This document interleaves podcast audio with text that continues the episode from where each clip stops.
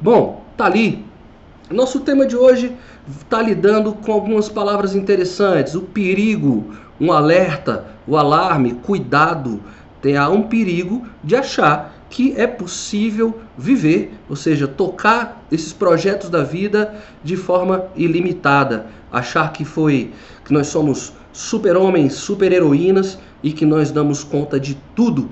Esse é um fenômeno chamado de multitasking, que é o multitarefa, né? Acreditar que nós conseguimos fazer 300 coisas ao mesmo tempo. Nós vamos saber hoje se isso é fato ou se isso é um mito. Será que nossa mente, nós, nosso corpo, nós humanos, estamos de, de fato adaptados a executar esse volume incrível de tarefas? Como isso está acontecendo?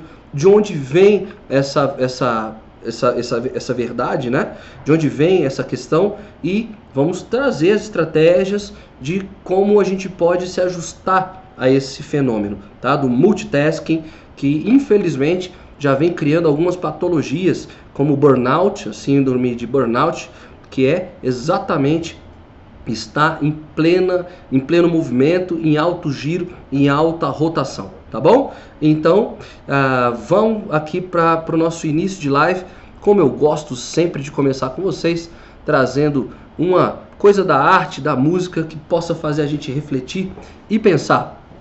A música que eu trago para nós hoje é essa aí do Paralamas do Sucesso, chamada Capitão de Indústria. E a música, para quem não lembra, eu vou cantar um pouquinho aqui. Perdoem o vocalista que aqui se apresenta, mas a música diz o seguinte: eu às vezes fico a pensar em outra vida ou lugar. Estou cansado demais. Eu não tenho tempo de ter o tempo livre de ser, de nada ter que fazer. Eu acordo para trabalhar, eu durmo para trabalhar, eu corro para trabalhar. Eu não tenho tempo de ter o tempo livre de ser, de nada ter que fazer. É quando eu me encontro perdido nas coisas que eu criei e eu não sei. Eu não vejo além da fumaça o amor e as coisas livres, coloridas, nada poluídas. Bom, essa é então a música do Paralamas, interpretada aí pelo saudoso Herbert Viana, ah, que é uma banda dos anos 80 que traz não só letras super animadas, enfim, mas que trazem, é, tinha essa virtude de trazer letras que nos traziam a reflexão. Então, ah, o Capitão de Indústria, essa letra que eu trago para nós, é exatamente esse movimento que nós fazemos tudo numa velocidade incrível nós acordamos para trabalhar, dormimos para trabalhar, comemos para trabalhar, fazemos de tudo para trabalhar. E no final desse ciclo, nós acabamos entendendo que fizemos tudo, mas acabamos com a sensação de que não realizamos nada. Você já viveu essa sensação? Nossa, eu nem vi o dia passar. Eu fiz tanta coisa, mas no final do dia, quando chega a noite, quando você vai avaliar o que de fato ficou para você narrar a sua história, você pensa, para para pensar, nossa, fiz tudo e não fiz nada. Onde é que eu estava em tudo isso? Onde, onde, eu, onde eu me situo em tudo isso? É, onde é que eu vejo sentido em fazer tudo isso? E aí fica aquela nossa velha sensação de vazio. Não só um esgotamento mental e físico, mas fica aquela sensação de vazio. Quem sou eu? Onde eu me situo? Onde eu, me, onde eu estou? Né? E aí fica só uma coisa, só sobra uma coisa, que as pessoas teimam em acreditar que eu tenho que deixar claro que é mito. Isso não é verdade, só leva a acreditar que, bom, eu sou multitarefa. Eu faço 300 coisas ao mesmo tempo e nisso eu sou melhor do que todo mundo e nisso eu sou incrível. Infelizmente eu tenho que te dizer que essa única, única coisa que sobra, que é esse multitasking, que é o multitarefismo, o, multi, o fenômeno multitarefa, isso não é saudável, isso é um mito. Nós não fomos preparados, nós humanos, não fomos preparados para esse movimento, tá? Lógico, existem situações onde precisamos estar atentos a uma série de fatores, a uma série de coisas para que elas aconteçam, mas são coisas do cotidiano, são coisas do dia a dia, são coisas mais simples, são coisas mais artesanais. Vou dar um exemplo de você, quando você está na cozinha, está preparando um alimento, né? então você está de olho sim em algumas questões. Ah, você está ali esquentando a água enquanto tem uma coisa no forno, ou então você está cortando um legume, alguma coisa. Lógico, naquele momento você está desenvolvendo uma série de multitarefas, porque senão o almoço, o jantar não sai. Mas vejam que é de uma natureza bem diferente, é de uma, de uma outra ordem. É, é, um trabalho mais artesanal, é uma entrega de outro formato, tá? Então é lenda, é mito essa coisa de a gente acreditar que dá para fazer duas coisas ao mesmo tempo. Se você está fazendo duas coisas ao mesmo tempo, pode acreditar que a chance de que nenhuma delas esteja é, acontecendo do fato que tinha que acontecer ela, é, é, isso é uma verdade. Alguma coisa está sendo mal feita. Uma ou duas coisas estão sendo mal feitas. Não temos essa habilidade, tá ok? Então, fiquem atentas a essa questão e nós vamos conversar exatamente sobre isso hoje, tá bom? Esse fenômeno do, do excesso. Por que nós estamos fazendo tanto e não estamos vendo resultado prático daquilo que nós estamos fazendo, tá? Então, voltemos aqui para os nossos slides de hoje o que que nós queremos que fique desse encontro de hoje, o que que nós vamos trabalhar aqui no final disso tudo, o que que tem que sair, onde é que temos que ter mais conforto. Primeira questão, nós vamos descobrir as principais consequências desse fenômeno do multitasking, né, do multitarefismo em nossas vidas. E perceber a importância da organização, né, para nós melhorarmos resultados na nossa, principalmente na nossa área profissional. Vamos tirar o entendimento que produtividade é sinônimo de excesso de trabalho. Tá? Uma coisa não tem nada a ver com a outra. Nós podemos produzir muito bem, ter e gerar resultados, mas sem esse volume louco de tarefas ou de tempo que nós demandamos. Nós vamos conversar um pouquinho sobre isso, tá? Segundo ponto, nós vamos entender como o excesso de positividade, nós vamos conversar sobre esse conceito daqui a pouquinho, guarda ele, excesso de, pos, de positividade que é despertada pela sociedade do cansaço, ou seja, dois conceitos que nós vamos trabalhar aqui hoje. A excesso de positividade que é criada pela sociedade do cansaço, como é que ela vem criando pessoas cada vez mais distantes do potencial contemplativo humano. Ou seja, nós humanos somos seres contemplativos. Já brinquei aqui várias vezes. Ninguém vai ver cachorro contemplando o pôr do sol, ouvindo Mozart enquanto vê o pôr do sol. Não, isso é o que é nosso. Isso é que é do humano. Isso nos distingue de todas as outras espécies que estão aqui na face da Terra. E aí, quando nós voltamos a entendermos que somos seres contemplativos, nós deixamos a criatividade, a memória em alta.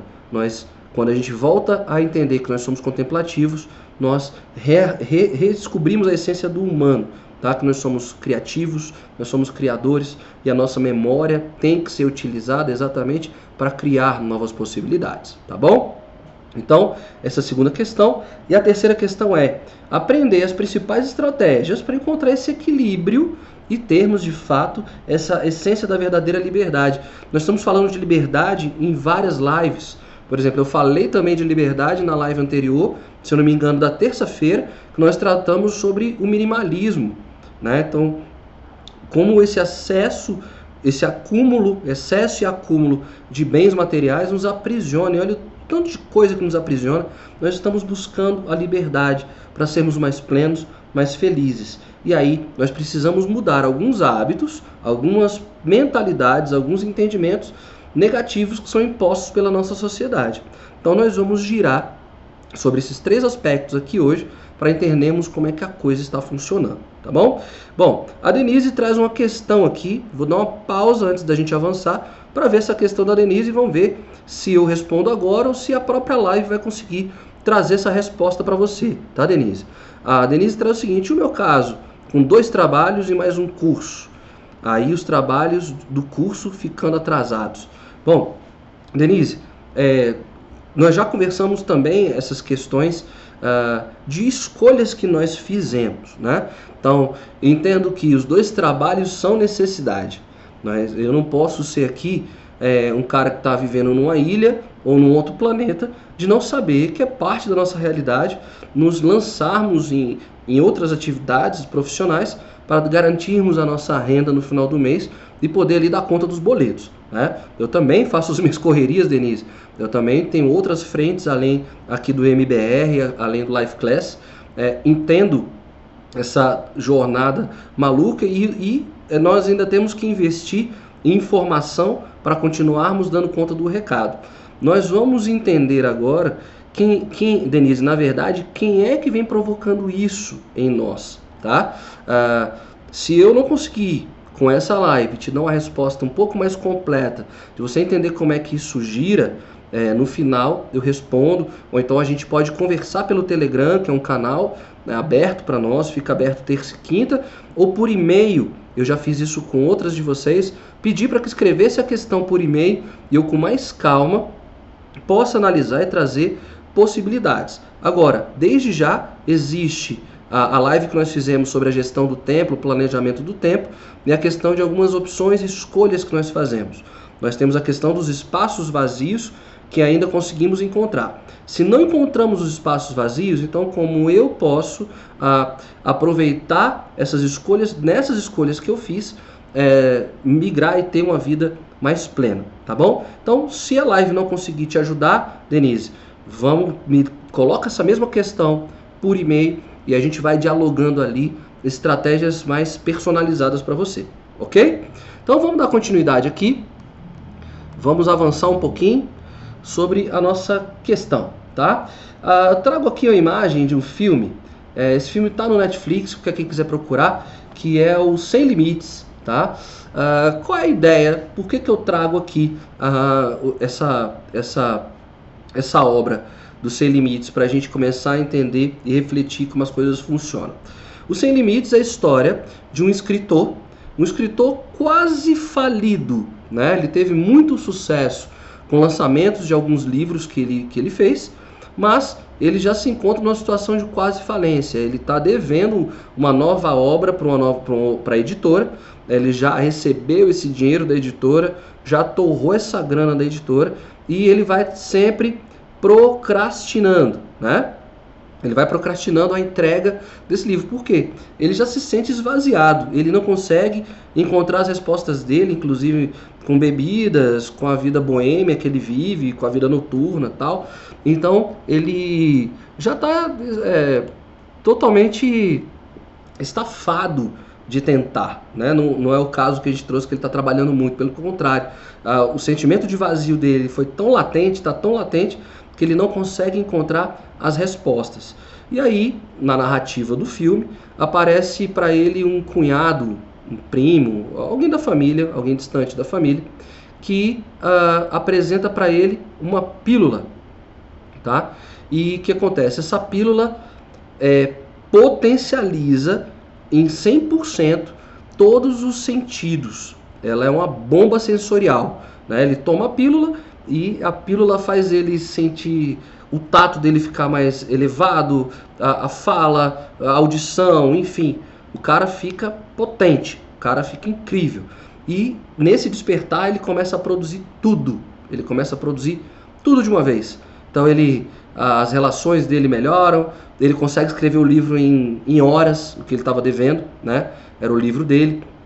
E a vida dele vai começando a mudar, enfim eu deixo para depois, para não dar spoiler do filme, uh, mas eu deixo aqui a frase uh, clássica do filme que é: Eu quero essa pílula, me dá essa pílula, porque nós estamos pedindo, nossa sociedade está já no alto giro, já está no alto padrão, numa alta rotatividade e está querendo encontrar uma pílula dessa para aguentarmos e segurarmos essa onda, segurarmos esse fardo. Então, a, a ideia é que é o contrário a ideia é não termos essa pílula, porque não tem essa pílula. A pílula é ficção. Né? Podemos ter técnicas, podemos ter é, é, estratégias, enfim. É, tem uma galera vendendo isso. Eu sou um cara que bato muito na tecla de tomar muito cuidado com esses gurus, essas falsas promessas de alta, alta produtividade, alto giro. Eu não sou contra as ferramentas de produtividade. Eu sou contra a forma com que essa galera vende isso de maneira irresponsável. Então, a, a ideia aqui não é encontrar uma pílula dessa que bote a gente numa rotação a 100, não 100%, mas a 200%. A ideia é que a gente encontre o equilíbrio, encontre a paz, encontre as respostas que nós precisamos. Tá? Então, mas fica como ajuda, como apoio também. Uh, vou trazer de novo o slide aqui para vocês desse filme, que é o Sem Limites, tá bom? Me dá essa pílula, me dá essa pílula, traz logo. A ideia não é ter uma pílula para aumentar a velocidade, muito pelo contrário, é a gente criar estratégias para a gente conseguir reduzir, tá? Bom, eu tô vendo aqui que o YouTube deu um probleminha. Eu vou escrever aqui para vocês se, se tá chegando tudo aí para vocês. Tá chegando imagem? Cadê? Tá chegando imagem.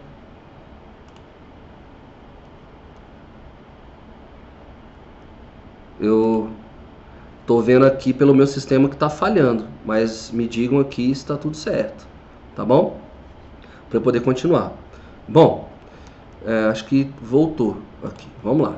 Então, estou acreditando que voltou, tá? Estou olhando aqui os, os meus meus supercomputadores aqui, minhas multitelas aqui e tá dizendo que tá de boa, tá? É, então desculpa essa pausa é porque o YouTube me sinalizou aqui que tinha travado, tá bom? Então agora eu vou continuar.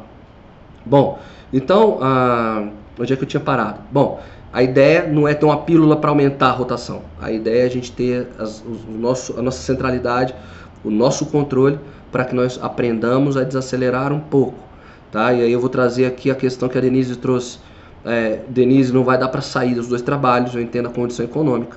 É, está fazendo um curso de melhoria para sua vida. Agora, uma vez que isso já está dado para você, o que, que você pode fazer para administrar melhor essa questão que já está dada. É isso que nós vamos fazer aqui hoje. Bom, antes de eu avançar, deixa eu apresentar para vocês uh, de onde vai vir então esse conceito de essa filosofia, esse conceito da sociedade do cansaço. Uh, esse conceito vem de um coreano, um filósofo sul-coreano, que é o Byung-Chul Han, que ele é, um, ele é professor de filosofia da Universidade de Berlim, ou seja, mas ele é, ele é um oriental, um, um tailandês, que ah, é, fez a opção de vida por estudar filosofia, migrou ali para a Alemanha e se tornou um dos grandes nomes hoje, né, diz alguns pesquisadores, estudiosos, que em termos de leitura de sociedade, ele nos ajuda, ele, ele, ele chega quando, quando a gente tem o Bauman trazendo a modernidade líquida, o Byung-Chul Han chega trazendo para a gente esse conceito de sociedade do cansaço. E aí foi um livrinho que eu ganhei de Dia dos Pais, tá aqui, ó, é ele, tá? Sociedade do Cansaço, um livrinho é, fininho, tal, mas muito denso, né? Então assim, é um livro para eu ler aí mais umas três vezes, porque não é porque é pequenininho, né? Não é porque é um pequeno frasco que não tem um grande conteúdo. E o Byung-Chul Han, então, é um dos grandes nomes hoje é, para o entendimento de contexto de realidade. Então, esse aqui que eu apresentei para vocês é a Sociedade do Cansaço. E ele tem uma coleção de outros textos que eu vou mostrar aqui para vocês. Ó. Ele tem aqui Sociedade da Transparência, não li ainda, não tive tempo. E tem aqui também O que é o Poder, tá aqui. Então tem uma coleção super bonitinha, tal, e é sobre esse cara que nós vamos conversar hoje alguns conceitos que ele traz para a gente, tá? Mas antes da gente avançar nos conceitos que ele traz da sociedade do cansaço, vamos entender como é que funciona no nosso, na nossa mente, no nosso corpo, esse fenômeno do cansaço, porque nós temos algumas expressões. O cansaço, a, a fadiga, né? Então a gente vai entender como é que isso tudo funciona para a gente poder avançar nos conceitos do Byung-Chul Han, tá? Então vamos lá, voltar aqui para a tela e vamos girar. Tá aqui. Então como eu apresentei tá aqui. Então como eu apresentei tá aí uh, o nosso Byung Chul Han esse filósofo que está apresentando essa nova realidade tá bom? É, então fica a dica. Eu eu eu tô falando aqui pro pessoal no trabalho foi uma das melhores coisas que eu li nesses últimos meses então vale muito a pena. O livro não tá caro, foi uma média aí de, se eu não me engano, que eu ganhei de presente, mas eu tinha visto lá que estava R$19,90. Então não vai passar de 30 reais. Então acho que vale muito a pena. Livro de cabeceira aí por um tempo, tá, gente? Ah, então tá aqui, já, tinha, já conversamos sobre ele, mas antes da gente avançar no livro, vamos trazer três conceitos aqui. Esses ainda não são do Byung, mas é só para a gente entender como é que a coisa funciona. O cansaço, propriamente dito, que é um dos temas que a gente está trabalhando aqui, é quando você tem uma sobrecarga, principalmente física, mas dentro de um espaço limitado de tempo. Né? Então, um grande exemplo: atividade física. Atividade física, você vai lá, dá o gás, dá todo o esforço, faz todo o movimento, ou então uma atividade tipo mudança, né? que você tem que carregar grandes objetos, grandes coisas, está fazendo a mudança, deu todo o gás físico e mental ali naquela atividade, mas você sabe que fazendo uma pausa, você recupera essa energia. Então, esse é o cansaço. Né, de fazer alguma coisa, sei lá, uma compra muito rápida no mercado, fazer uma atividade muito rápida, esse é o cansaço, seu básico. Uma pausa, o cansaço está resolvido, o cansaço está equalizado. A fadiga. A fadiga é quando a gente faz o mesmo esforço por vários dias para um longo ciclo. Né? Então, a, a, ele, e esse ciclo vai um pouco além da conta.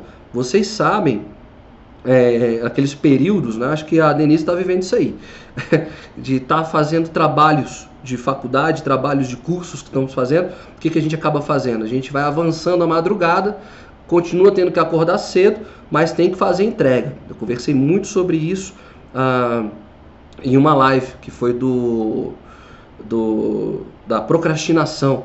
Né? Nós montamos esse cenário todo e a gente sabe que tem ali o inverno chegando e nós temos que entregar, então nós ficamos fadigados. Mas o corpo vai sinalizando a fadiga para a gente, mas a gente é insistente, a gente acredita que nós somos super-heróis, super-heroínas, que nós vamos dar conta, e o corpo já está ali sinalizando assim: olha, esse ritmo que tu está fazendo não faz sentido nenhum. Esse, essa, essa toada sua não está trazendo benefício nenhum para a gente. Uma hora isso aí vai dar errado. Cuidado, né? Então, o corpo vai jogando esse sinal de alerta. Foi o que eu trouxe aqui no início da live. Alerta. Olha, isso não está dando certo. Ou seja, começa a vir algumas dores, dores de cabeça que a gente não sabe de onde vem, algumas dores localizadas no corpo que a gente não sabe de onde vem. Começa a dormir mal, né? Come mal, enfim, aparece uma série de questões que estão com certeza ligadas à fadiga, tá? Então, é, o corpo já começa a dar sinais. Então, se começa a sinalizar, começa a prestar atenção que ele está te dizendo. Diminui um pouco esse ritmo aí, tá? E aí vem a exaustão, que é o estágio onde a nossa máquina literalmente trava. Não tem conversa, já foi tão sinalizado, foi tão sinalizado, a máquina para, não tem mais o que fazer. Então, como é que eu vou saber que eu estou exausto, Thiago? Você pode ter certeza. Você vai saber que está exausto quando você acordar numa ambulância ou no hospital. Você vai perguntar, onde é que eu estou, para quê, onde eu vim, onde estou. Ou seja, o seu corpo já se desligou automaticamente, porque ele já vinha sinalizando a fadiga, então já veio no sentido de exaustão, ele já se já desligou para você, tá? Então, é, na exaustão a gente tem essa confusão interna do, do, do funcionamento do corpo, né? E aí ah, e, é esse quadro de exaustão que a, que a sociedade vem trazendo para gente. Porque nós estamos vivendo que o Byung aí sim que o Byung-Chul Han está trazendo, que nessa, nessa a gente está vivendo uma espécie de ditadura de possibilidades, ou seja, é tanta coisa que é possível a gente fazer para encontrar o sucesso e a felicidade que a gente vai se esforçando cada vez mais e mais e mais e mais em busca desse horizonte talvez inalcançável e aí nós vamos nos perdendo de nós mesmos. Chegamos à exaustão, a máquina para, a máquina desliga, então a gente tem que tomar muito cuidado com isso, tá? Então, é, passar dos limites é o caminho com certeza mais rápido do vazio. E eu já falei isso no início da live. Fazemos tantas coisas, chega no final do dia, sensação de vazio. Fiz tanta coisa, não vi objetividade em nada do que eu fiz. Então, esgotamento, vazio. Então, e, e aí vem o tema da nossa live de hoje: o perigo de viver sem limites. Tem algumas respostas que nós vamos trazer aqui no final. Temos que podem ajudar Podem, mas de nada vai adiantar eu ficar falando aqui para vocês se vocês não colocarem isso em prática, tá ok? Então vamos lá. Então vamos é, é, entender é, agora já entrar nos conceitos Byung-Chul Han aqui. Deixa eu ver se já tem aqui. Bom, uh, o Byung-Chul Han ele traz uh, no livro nesse livrinho Sociedade do, do Cansaço a seguinte metáfora. Eu vou trazer, é, não vou trazer a metáfora dele, vou trazer, vamos imaginar é, a tua máquina, o teu computador, tá? O seu computador, tá? Nós vivemos uma época quando os computadores ainda não eram modernos, não eram esses laptops mais leves, mais tranquilos. Era muito caro você ter um computador e esses computadores a gente tinha em casa. E com certeza o grande medo que nós tínhamos quando tínhamos esses computadores que eram comprados a preço de ouro em casa, era aqueles com a tela branca ainda, né, os gabinetes terminais brancos. Ah, nós tínhamos o grande medo do que? Dos vírus de computador. Então, quando vinha um sinal de vírus, nós ficávamos loucos. Né? Caramba, eu tenho que instalar um antivírus, eu tenho que estar sempre protegido, vou perder todos os meus arquivos, vou perder tudo. Inclusive, quem é um pouquinho mais das antigas, como eu, tinha até ouvia muito falar do, do, do fantasma do bug do milênio, que quando desse 2001, os computadores não conseguiriam atualizar a data e tudo se perderia. Mas vamos ficar com esse fenômeno do vírus. É, o vírus de computador. Então, quando o computador vivia essa realidade do vírus, que, que acontecia? Nós sabíamos qual era o problema, levávamos para um técnico e esse técnico instalava um antivírus no computador. Nós tínhamos muito claro quem era o nosso inimigo. Era um vírus que chegou, que entrou, se instalou na minha máquina, então eu coloco um antivírus e o problema está resolvido. Tá? Então, com esse problema de vírus, acho que é, eu penso que não tem mais atacado as máquinas do jeito que atacavam. Né? Tinham sempre é, uns e-mails que a galera falava, olha, não abra tal e-mail, porque esse aí é o cavalo de Troia, né? Tinha até uns nomes bem exóticos para vírus, isso vai limpar tua máquina, enfim. E aí nós sabíamos claramente que é o inimigo. Agora, usando a mesma metáfora do computador, se o teu computador começa a superaquecer, né? Ou seja, ele desliga do nada. Você coloca a mão nele, ele está super quente, ele está em alta rotatividade e, e ele desliga, dá pau né? o famoso da pau. E aí, qual o problema? Onde está o problema? A gente não consegue detectar, pode ser qualquer coisa. Pode ser excesso de energia que está entrando na máquina, pode ser o tempo que, ele, que ela está ligada, pode ser um programa mal instalado. Enfim, quando ela dá esses paus, a gente não tem ideia de onde está vindo o problema. Você leva de novo para o técnico, o técnico vai ter que fazer uma, uma varredura, ele vai ter que fazer um estudo lá para saber o que está acontecendo com a sua máquina. E aí como saber é, de onde vem o problema. Só o técnico vai saber, mas em casa, antes de levar para o técnico, o que, que a gente faz com o computador? A gente tira ele da tomada, deixa ali por um tempo, desliga todo ele, reinicia a máquina e aí nós sabemos, vamos ver se, se ela liga de novo. Ou seja, tem esse superaquecimento, religamos a máquina, opa, ela pode ligar, se ela não ligar, é o técnico, mas nós não sabemos de onde vem o problema. Então, o Byung ele traz é, essa metáfora do vírus não para os computadores, ele traz na história da humanidade. A humanidade tinha muito claro quem eram os agentes externos, esses inimigos, esses fatores externos.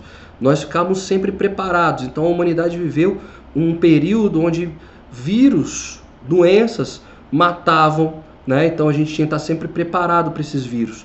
E aí, essa coisa de estarmos sempre nos protegendo de algo externo foi migrando aí para o próprio fenômeno da Guerra Fria, onde você tinha ali Estados Unidos e Rússia quebrando o pau né, na Guerra Fria, é, travando batalhas. É, batalhas de, de, de, de, corrida espacial, é, corrida armamentista e a gente tinha, dependendo da cultura que se vivia, quem morava nos Estados Unidos, o inimigo era o socialista, o soviético, o mauzão e tal, nananã, e vice-versa. Né? Os Estados Unidos, os vilões, os capitalistas, os, os caras do mal. Então, nós sempre soubemos quem era o inimigo externo. O Byung traz essa questão. O que aconteceu foi que tudo isso foi acalmado, tudo isso foi apaziguado. Isso deu nós vivemos hoje nos melhores momentos de qualidade de vida da humanidade, lógico, exceto algumas situações muito delicadas de alguns países e continentes. Mas nós vivemos num padrão de, de, de qualidade de vida bem interessante hoje que nunca na história da humanidade nós tínhamos vivido esse padrão, tá? Agora, nós não temos claro quem é o nosso inimigo. Nós não sabemos de onde vem. Então, se está tudo ok, se está tudo tranquilo, se está tudo calmo, você pode ser quem você quiser ser. É isso que impõe para nós. Só depende agora de você. Se não há mais vírus e doenças, não há mais nenhum inimigo externo, seja você e positivamente alcance, galgue tudo que você quiser. Só que essa mentalidade vem com uma metralhadora giratória na gente. Isso vai gerando o que eles chamam então de excesso de positividade. Tudo podemos, tudo pode, nós alcançamos o que quisermos, então nós começamos a nos cobrar cada vez mais. Nós aumentamos o nosso giro de cobrança, porque o sucesso agora só depende de mim. Então, uh, é, é isso que vem acontecendo. Tá? Então o excesso de positividade vem daí. Você não tem mais do que reclamar, você não tem mais do que questionar, então vá, agora você pode. Tá? Não temos mais estranhos externos. Faça o seu movimento, seja feliz. Tudo é bom, tudo é lindo, tudo é maravilhoso. Né? Então, essa, esse excesso de positividade gerou uma nova forma de violência que ele chama de violência sistêmica, que traz toda a responsabilidade de fracassos para nós, indivíduos. Tá? Então essa falta de inimigo declarado e as infinitas possibilidades de sucesso coloca a gente em pleno ativismo em plena autocobrança. Né? Então é, aumenta a nossa velocidade de produção e acaba por reproduzindo mais do mesmo. Ou seja, nós, nós produzimos tanto, tanto, tanto, tanto, sem ver o que a gente está fazendo, que a gente só a gente só é cópia, a gente só copia padrões. Nós e ainda reproduzimos essa, essa, essa positividade. Né? Então, a gente não consegue mais dar conta de criar novas possibilidades, a gente não dá conta de ver outras saídas. Né? Então, quem é o inimigo agora? Não tem mais um inimigo externo. O inimigo está dentro da gente. Ele está pronto para nos atacar. Os inimigos somos nós mesmos. Tá? Então, ele coloca que se nas antigas sociedades nós vivíamos de infartos do coração e do miocárdio porque produzíamos muito por esforço físico, agora nós temos a produção do esforço físico e mental. Nós estamos sofrendo agora de um infarto psíquico, tá ok? Então, o é, que, que a gente tem que fazer? O que, que fazer agora? Como é que vai fazer? É tirar, se a gente desligar um pouco da máquina e diminuir um pouco esse giro, essa tensão e essa velocidade, tá ok? Bom, vamos avançar aqui. Ah, é, então, o que, que a gente vai fazer quando a gente não sabe de onde vem o problema? Então, eu não vou fazer a citação do filme do Bird Box, aqui agora, mas tá aí a, a protagonista, esqueci o nome dessa mulher, velho. É, essa mulher é da minha época.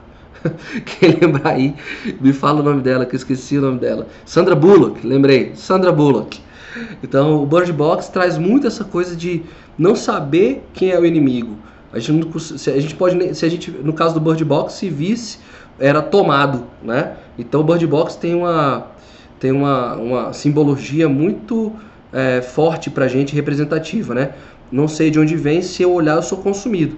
Se eu olhar, ele vai me pegar. Então eu tenho que fazer tudo ali, tentando escutar o meu corpo, escutar o meu diálogo interno para poder é, poder viver nessa sociedade. Então o Bird Box é uma crítica aí fantástica e poderosa, é, mas fica aqui a questão: o que fazer quando a gente não sabe de onde vem o problema? Então agora eu vou te dizer para vocês de onde vem todo esse problema, tá? É, e aí eu vou trazer, cadê? Não é esse slide não, deixa eu ver, pá, tá. O problema vem da seguinte questão: nós vivemos, nós somos fruto de uma sociedade industrial, pós-industrial. Então aquele modelo de produção é, muito bem colocada pelo Chaplin, né, de linha de produção e tal, nós carregamos isso, tá? Nós trazemos muito isso ainda em nós. E naquela época é, nós tínhamos todas as estruturas sociais pautadas no controle e na disciplina. Então quem trata muito disso na obra Vigiar e Punir é o Foucault, que onde as estruturas que nós tínhamos, os prédios, construções principalmente, eram pautadas para uma para que a gente para essa cultura de disciplina, de controle. Então, o que, que a gente tinha na época? Nós tínhamos fábricas, nós tínhamos asilos, escola, hospital, tudo era organizado devidamente para manter uma estrutura de controle da sociedade, devido a esses, esses agentes externos, né? Agora, hoje nós estamos saindo de uma sociedade de cultura disciplinar e nós estamos migrando para uma cultura da sociedade do desempenho. Então, sai da estrutura disciplinar e entramos na cultura do alto desempenho, do desempenho, faça você mesmo. E aí, como é que essas novas estruturas se moldam? Como é que essas novas estruturas se, se montam? Nós temos agora lugares e espaços que exigem cada vez mais resultados de nós. Então, se antes nós tínhamos asilos, presídios e hospitais, o que, que nós temos hoje? Lugares de alto resultado, que é academia, home office, shopping. Então, pra, eu vou para uma academia para quê? Para buscar resultado. Eu monto um espaço na minha casa, chamo de home office, para quê? Para gerar mais resultado. Eu vou para o shopping, para quê? Para demonstrar meu sucesso, como eu posso é, pagar, eu tenho condições. E se eu não tenho também, tem toda uma sociedade ali da economia, da, de consumo, me provando, me provocando. Você não pode. Quer dizer, contrário, você pode. Faça um crediário, use seu cartão de crédito. Você pode, sem poder. Pode sem poder. Então, vocês estão vendo como é que a coisa migra? Sociedade da regulamentação da disciplina e agora sociedade do desempenho. E está tudo montado para isso. Né? Você pega hoje as empresas como a Google, a gente, todo mundo sonha em trabalhar numa Google, porque eu posso andar de bicicleta, jogar sinuca, tem um espaço de cafezinho, um espaço para eu meditar, um espaço para eu ler, tal. Para quê? Para que você. Mas ali eles estão te pedindo o quê? Produtividade. Eu estou te entregando tudo isso aqui, meu parceiro. Mas vamos lá, produza, me entregue um resultado. Então, é essa migração que o Byung, que o Byung Chul traz para gente, tá? Então, nós saímos de um modelo de obediência, né? Que, e, e agora a gente traz aí uh, o sujeito da performance, tá? Então, se, antiga, se esse antigo modelo da obediência criava os malucos, deixava a galera louca porque estava aprisionada, estava preso, estava sendo controlado, criava loucos e delinquentes, a sociedade agora cria o quê? Cria depressivos e cria fracassados. Ou seja, tá tudo dado. É, esse, é assim que a coisa está funcionando, gente. Tá? Então, é, essa coisa do, da alta positividade, do alto desempenho, está produzindo depressivos, ansiosos e fracassados. Então, é, é, é, é, nisso que nós estamos inserindo. Tá? Então, tá aí o Byung Chul Han trazendo aqui para gente. O homem é senhor e soberano de si mesmo. Assim não há mais submisso a ninguém, apenas a si mesmo.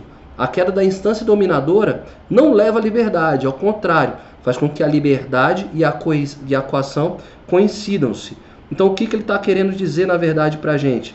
Que hoje ah, oh, nós somos vilões de nós mesmos. Nós somos. Cadê? Eu até trouxe aqui. Cadê? Deixa eu só achar aqui nas minhas anotações. Essa frase é fantástica que ele traz. Essa conclusão é, é fantástica. Cadê? Só um minutinho. Deixa eu ver se eu acho aqui. Cadê? Cara, não vou achar, mas está no texto. Tá? Ele coloca assim: nós hoje é, nós temos aqui um, um momento onde o explorador é o explorado. Nessa sociedade de hoje, o agressor e a vítima não podem mais ser distintos. Nós agredimos nós mesmos, nós somos vítimas de nós mesmos. Nós somos exploradores de nós mesmos, nós somos explorados por nós mesmos. É isso que a sociedade está montando, tá? que está trazendo para nós, tá bom? Então, não tem saída, Thiago, a coisa tá feia. Então, é, já conversei um pouco para vocês sobre esse, esse fenômeno do, do, multitasking, do multitarefa, que esse excesso de, de, de positividade se manifesta também como um excesso de estímulos, de informações, de impulsos. Conversamos sobre isso nessa questão na, na live do detox digital, vocês podem lembrar, tá? E a grave consequência, então, é isso, é o fenômeno de, de multitarefa. Nós vivemos cada vez menos nossos períodos de ócio, nossos períodos de contemplação. E nós, como humanos, nós não temos como nos sentir completos, nós não temos como nos sentirmos realizados, porque sempre que a gente termina uma coisa, nós já estamos pensando no próximo passo. Famoso, a famosa máxima do técnico de futebol. Acabou o jogo, a vitória foi legal, beleza, não, mas já estamos pensando no próximo jogo, que é outro campeonato, temos que fazer temos que produzir. Então, isso vai assolando a nossa mente, tá? A gente tem que estar tá tomando muito cuidado com todas essas questões, tá? É, o que o autor defende, e eu já trouxe isso em outras lives, é que nós temos que aprender, criarmos uma cultura de celebrar pequenas vitórias, pequenos sucessos, pequenos avanços. Nós já conversamos bastante sobre isso e aí não precisou, aí o filósofo vai e traz para a gente aquilo que a gente já tinha constatado. Se quem for ler o livro vai ver que tem uma parte só disso. É, ele defende a, a, celebração, o celebrar esses pequenos momentos, mas ele também def, defende que nós temos que voltar a reaprender o que é, o que é do humano. O que, que ele pede para que nós reaprendamos a fazer? Reaprendamos a ler os grandes clássicos, reaprender a dialogar, reaprender a pensar, reaprender a escrever. Então, ou seja, tudo que nós conversamos aqui no Live Class. Por isso que o Live Class é tão potente, está falando coisas reais, está falando, está trazendo coisas que os estudiosos estão nos sinalizando, nos alertando. Voltemos a escrever, voltemos a ouvir clássicos, voltemos a ouvir, a ler coisas é, interessantes que elevem a nossa alma. A gente trabalhou bastante isso na primeira oficina de, de vida interior também, já temos uma live disso. Oficina da Vida Interior, onde eu provoquei vocês a ler os grandes clássicos da humanidade, fazer as playlists motivacionais com letras é, interessantes, com letras boas, com, com, coisa, com questões boas de se ouvir, com, enfim, com boas melodias, né? Então ele, ele defende esses momentos contemplativos. É isso que, que vai sobrar para nós sermos humanos. Temos que voltarmos à nossa essência. Temos que nos humanizar, tá? Como eu já falei, agora a gente vai para esse espaço das dicas que nós temos aqui para fugir um pouco disso, que parece que nós estamos presos, não tem mais o que fazer, né? Não tem mais saída, não tem resposta, tá caótica a coisa. Não, temos possibilidades e o Life Class é semanalmente esse esse arcabouço de tantas estratégias, de tantas possibilidades. Se uma delas der conta de ajustar e te ajudar, é, a nossa missão está sendo cumprida aqui. Essa denúncia que nós fazemos da, da, da sociedade que está instalada já está valendo. Primeira dica, então, já falei um pouquinho sobre ela, é saber um pouco a hora de desconectar. Mas vamos para a prática da coisa, tá? Nós recebemos e-mails, aplicativos, estamos inseridos em redes sociais, né? E tudo, estamos mergulhados em tudo isso, nós estamos botando em alto giro. Temos como fugir disso? Não. É, é da nossa realidade, do nosso contexto. Agora, temos como nos organizar com tudo isso. Então, vamos lá. Primeira dica: vamos criar blocos e horários para cada uma dessas coisas. Então, e-mail, por exemplo. Uh, cria uma jornada de e-mail, de leitura de e-mail. Vou ler e-mail só de manhã e à noite. Antes de começar o meu trabalho, minhas atividades, eu vou abrir os e-mails, vou ler o que tiver que ler, produzo a minha atividade, minha tarefa, minha demanda e vou só voltar a ler os e-mails no final. Mesma coisa com as redes sociais. É, tem o um tempinho para elas? Lógico que tem. Então, mas qual é o tempo delas? 15 minutos? Tira os seus 15 minutos. Onde é que eu vou conseguir ver o maior número de feeds no dia? É no final do dia. Então, tira no final do dia os seus 15 minutos. A ideia é que a gente organize sempre em blocos, tá? Em blocos. Uma dica também é, de, de, um, de, grandes uh, empreendedores é, às vezes, escrever mensagem te toma um tempo que não era necessário, que às vezes uma ligação resolvia muito mais rápido. Então, às vezes, conversar com alguém é, por WhatsApp ou por Telegram, ou que seja, esses aplicativos de mensagem, em vez de escrever a mensagem e ficar muito tempo ali parado para produzir essa mensagem, aquele texto, liga, Liga, oi, seguinte, eu estou aqui, já estou resolvendo a questão, tá? Ok, muito obrigado. Você gastou 30 segundos e às vezes uma mensagem você gastou 15. Cadê o tempo? Gestão do tempo, organização. Então, aprender é, essas pequenas estratégias, tá? Criar blocos e resolver direto, vá direto ao ponto, liga e resolve o que você tem que resolver. Tiago, eu já trabalho com e-mail, eu já trabalho no, com Instagram, meus produtos são vendidos ali, eu uso o Facebook. Então é mais um motivo para você chegar no final do dia e se desconectar de todos eles. Você já está ali mesmo o dia inteiro, 8, 9 horas com ele, desconecta, desliga. Já conversamos sobre isso na, com mais clareza na, na live de, de desintoxicação digital, tá bom? Ah, outra questão, nós assumimos muitas coisas que não são responsabilidades nossas. Nós queremos ser deuses. Ah, fulano, tem uma questão aqui para fazer e tal, você pode assumir? Aí você pensa, não, posso, me dá aqui. Não. Não. É, eu sei que no ambiente corporativo a gente tem a falsa crença de que nós vamos ser avaliados por tudo que nós fazemos. Só que os gestores têm ferramentas e instrumentos de avaliação, vocês sabem disso. Então, quando você se efetivou naquela empresa, tinha lá um quadro de ações que você tinha que executar. Então, assumir outras coisas, na hora da avaliação, às vezes elas nem vêm à tona. Você não vai poder nunca chegar para o seu gestor na hora da avaliação e falar: Ah, você lembra aquela vez que o fulaninho me pediu para fazer tal coisa, eu fui lá e fiz? Ele não vai lembrar. Ele não vai querer lembrar disso. O seu colega de trabalho, lógico, vai te agradecer infinitamente pro resto da vida. Mas o seu gestor não está interessado nessa questão. Então, muito cuidado em assumir algumas coisas que não são tuas. Tá? Delegue algumas atividades que você sabe que outras pessoas podem resolver. Tira um pouquinho dessas coisas de ser sempre sim. E a nossa ferramenta é exatamente sobre isso. Então, depois acessa a plataforma, acessa a ferramenta que tem exatamente esse aprendizado de como aprender a dizer alguns nãos para não assumir responsabilidades que não são nossas, responsabilidades que não são suas, correto? Vamos lá.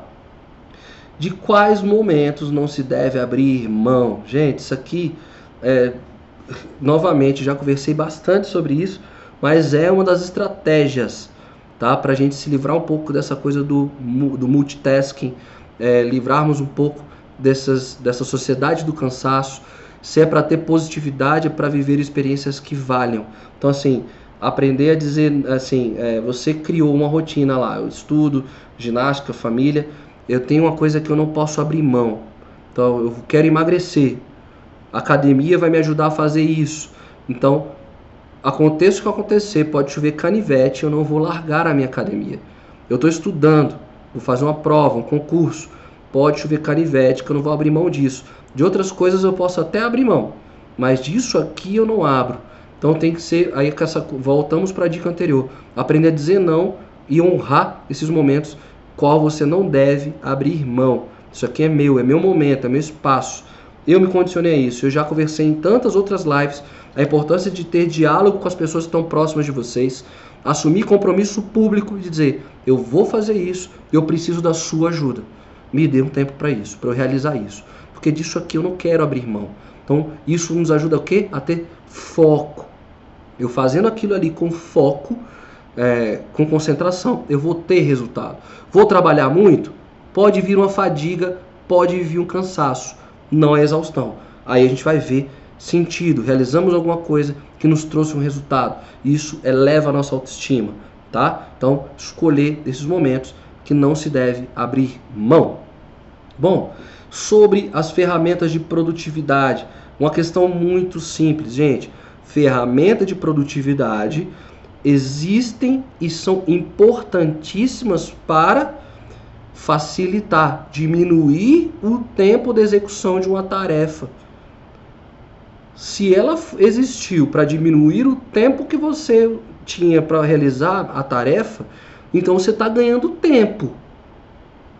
Então, se eu use as ferramentas de produtividade, tem que usar mesmo. Elas foram criadas para isso, para agilizar o processo. Agora, se eu estou usando ferramentas de produtividade para assumir mais coisas, eu vou ficar mais rápido nisso, para fazer mais rápido isso, para fazer mais rápido aquilo. Então, perde-se o propósito.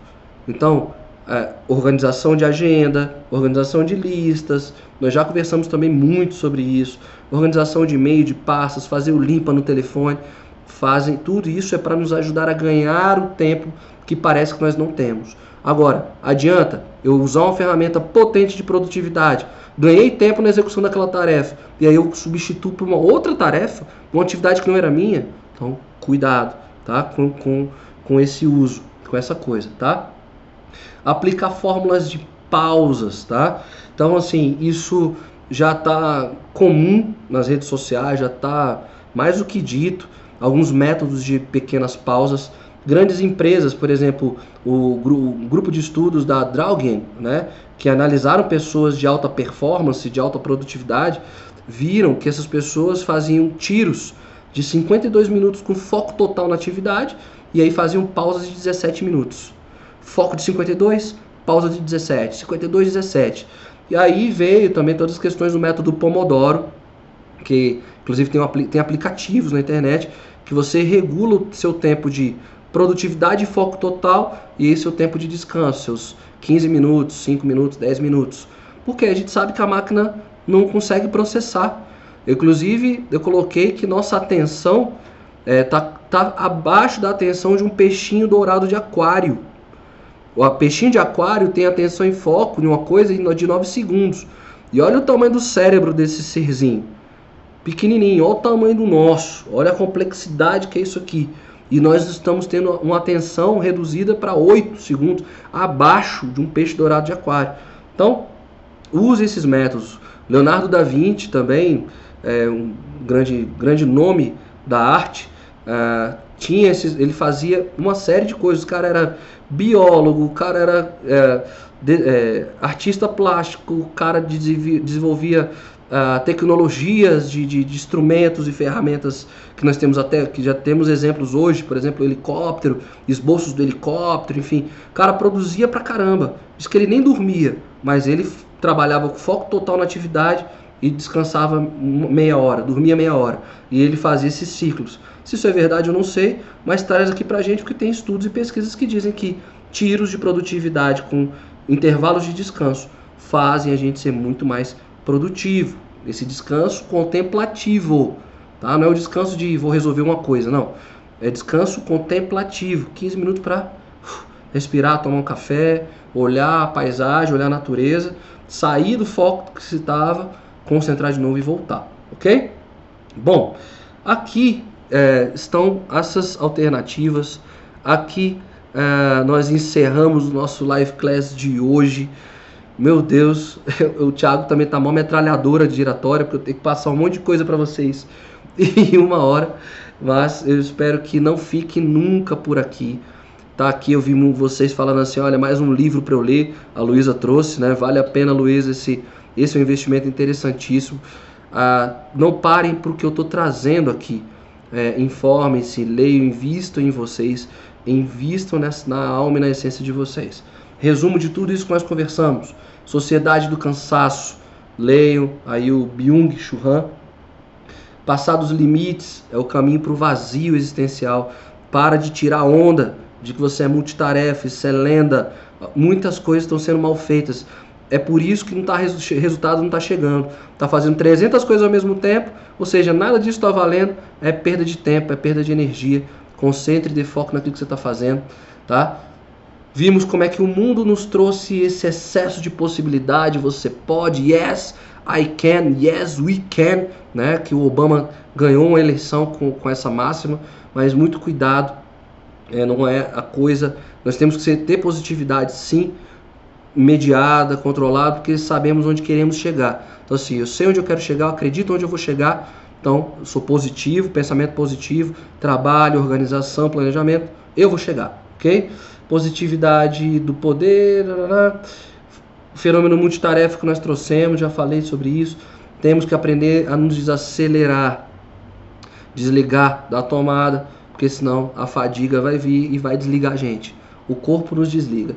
Temos que saber então essa hora de desconectar, cuidado com assumir coisas que não são nossas, assumir responsabilidades que não são nossas, saber que momentos nós não vamos abrir mão não abro mão desse meu momento, isso é meu, é agora, é onde eu vou dar foco, vou fazer, vou trabalhar arduamente nisso aqui e eu vou ter resultado, não vou ter sentimento de vazio, minha autoestima vai estar lá em cima. Ferramentas de produtividade foram criadas para maximizar o nosso tempo, para que nós tenhamos tempo para nós, ok? E fazer pausas, tiros, é, crie o seu método, crie sua forma, cada um funciona de uma forma diferente, mas está aí, é, às vezes a cada uma hora faz uma pausa, 50 minutos faz uma pausa, se, se assim a sua, o seu trabalho permitir. E vamos ter coragem também de é, disseminar esse tipo de ideia, porque nós estamos, como Byung-Chul Han trouxe, nós estamos criando depressivos, suicidas, ansiosos por conta desse excesso de positividade. Nós estamos ficando cansados, ok? Então, gente, mais uma vez, vou voltar aqui para a tela. Muito obrigado. Gratidão total a vocês que estão sempre aqui comigo, estão sempre aqui apoiando o Live Class. eu, a gente está criando algumas estruturas para mudar um pouquinho